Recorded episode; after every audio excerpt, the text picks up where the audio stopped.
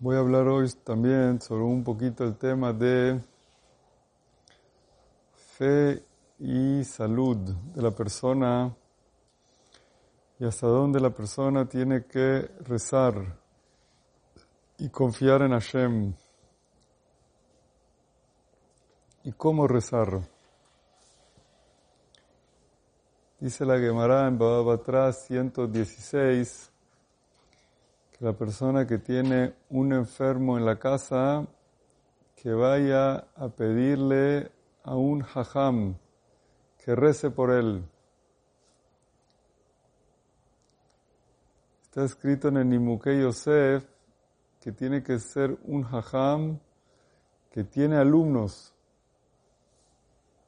que estudian con él. ¿Qué tienen que ver los alumnos al tema? Aparentemente que si es un hajam que enseña Torah a alumnos, el zehut de la Torah que enseña a los alumnos le va a dar mérito para que Hashem escuche su tefilá. Pero por otro lado sabemos lo que dice la Torah también en Bereshit 21, 17, Vaishma Hashem et kol anar Husham, cuando ocurrió el problema con Ismael. Ismael estaba enfermo, estaba mal, estaba Hagar, la mamá, con él agarrándolo, se estaba por morir. ¿Qué hizo este Hagar? Empezó a rezarle a Hashem. Ismael empezó a rezar. Y dice el versículo, Vaishma Hashem et kol anar. Hashem escuchó la voz del niño.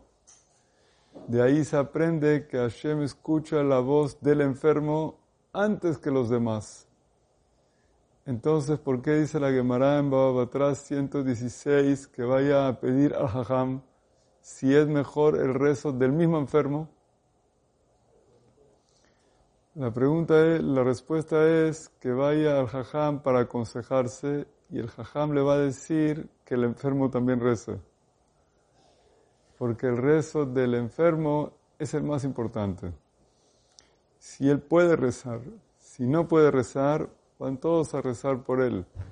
Pero siempre el rezo del enfermo es la primera, porque él es el que tiene el problema. Y cuando el que tiene el problema hace tefilá, esa es la más importante que hay. Si él puede lograr rezar, es lo máximo.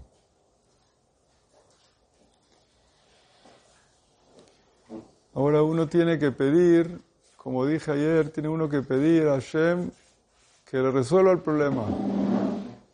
Es mejor pedir a Hashem, tiene un problema de salud, por ejemplo, que le ayude para que su problema de salud se resuelva. Es mejor pedir así en general, Refaen o Hashem, cúrame, y no pedir detalladamente cosas como que lo cure. ¿Por qué? Porque Hashem sabe cuál es la mejor forma de curarte. Si uno pide a Hashem, ayúdame que esta operación, que salga así, que el doctor venga, que el doctor no venga, que el doctor no sé qué, tú que sabes que es mejor, quizás mejor que el doctor sí venga, quizás mejor que el doctor no venga, quizás ese doctor no es bueno, quizás ese doctor sí es bueno. Y uno pide cosas que a veces salen peor. Por eso mejor es pedir a Hashem así. Sabemos que cuenta la Gemara en Pesajim 56 que el rey Hizkiah enterró el libro de las medicinas. Había un libro escrito muy antiguo, muy, muy antiguo, de los más antiguos del mundo, escritas todas las medicinas de todas las enfermedades.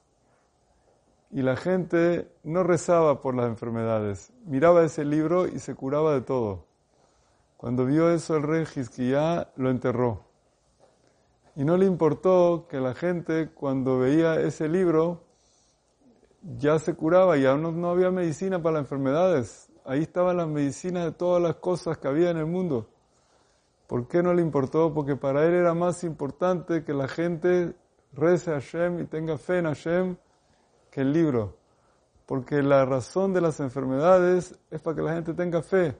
Y cuando vio que la gente se le olvidó de hacer tefilá, él prefirió que se entierre ese libro, para que veamos la importancia del rezo en las enfermedades, las situaciones de salud. Uno no se debe olvidar que incluso si uno logra curarse de una enfermedad, o logra conseguir el mejor doctor, etcétera, logra conseguir la mejor medicina, no se olvide que Hashem le manda los problemas de salud a la persona para que uno doblegue su corazón ante Hashem y le pida al Rey de los Reyes su apoyo y su salud y que se apoye en él. Por eso es importante no olvidarse eso. Y tres veces al día nosotros le pedimos a Hashem por nuestra salud. Pero es interesante, cuando nosotros le pedimos a Hashem por nuestra salud, no le pedimos a Hashem que tengamos buena salud, le pedimos a Hashem como si ya estamos enfermos. Refaenu Hashem en el cúranos Hashem. ¿Por qué? Porque uno debe pedirle a Hashem, como dice la Gemara en Shabbat 32a, debe pedirle a Hashem todos los días por su salud. Una de las cosas más importantes de la persona es la salud. Por eso tres veces al día, diariamente, todo el año de la persona, menos Shabbatot, que uno está tranquilo en vacaciones, todos los días del año uno tiene que pedirle a Hashem por su salud. Sin parar, no stop.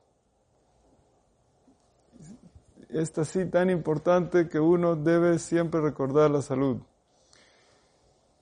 Ahora, cuando alguien pide la salud de otra persona, es muy importante mencionar el nombre del enfermo. Hay veces la persona no sabe cómo se menciona el nombre de la persona. Especialmente cuando es un bebé recién nacido, a veces no tiene ni nombre. Entonces hay que mencionar el bebé con el nombre de la mamá. Entonces, por ejemplo, el bebé hijo de Sarah. Pero Sarah no es suficiente. Tiene que decir el bebé hijo de Sarah Bat Fulana.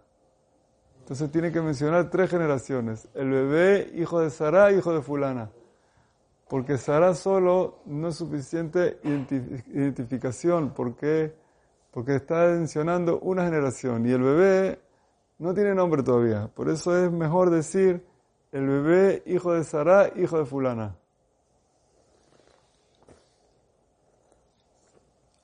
Una persona que tiene un nombre que el nombre está completamente olvidado.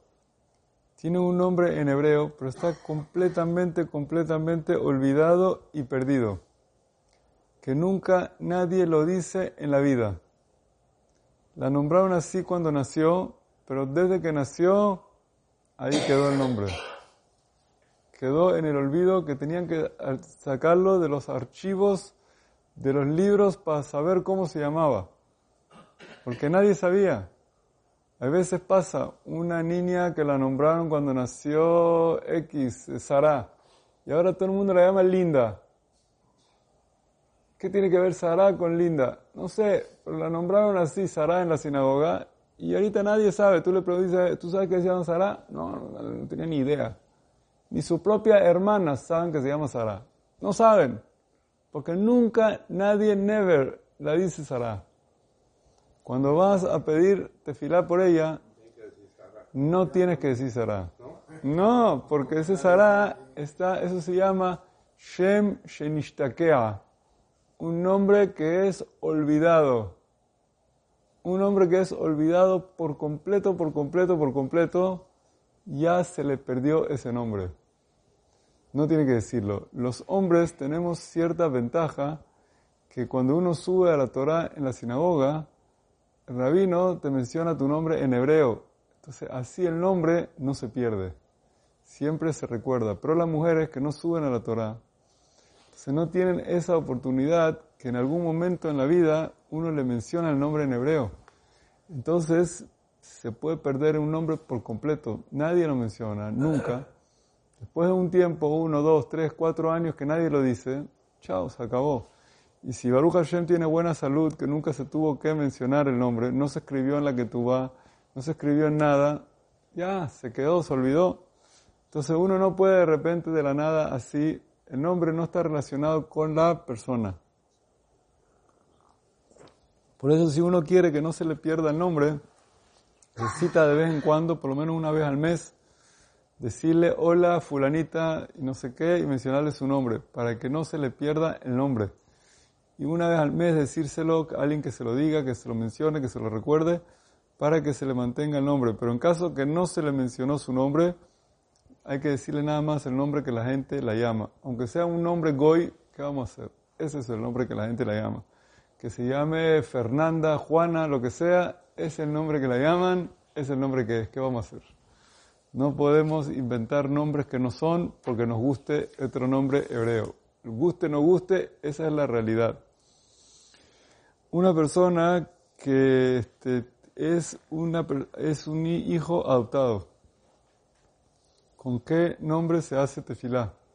Si se sabe el nombre del padre verdadero, hay que decir el nombre del padre verdadero, si es judío.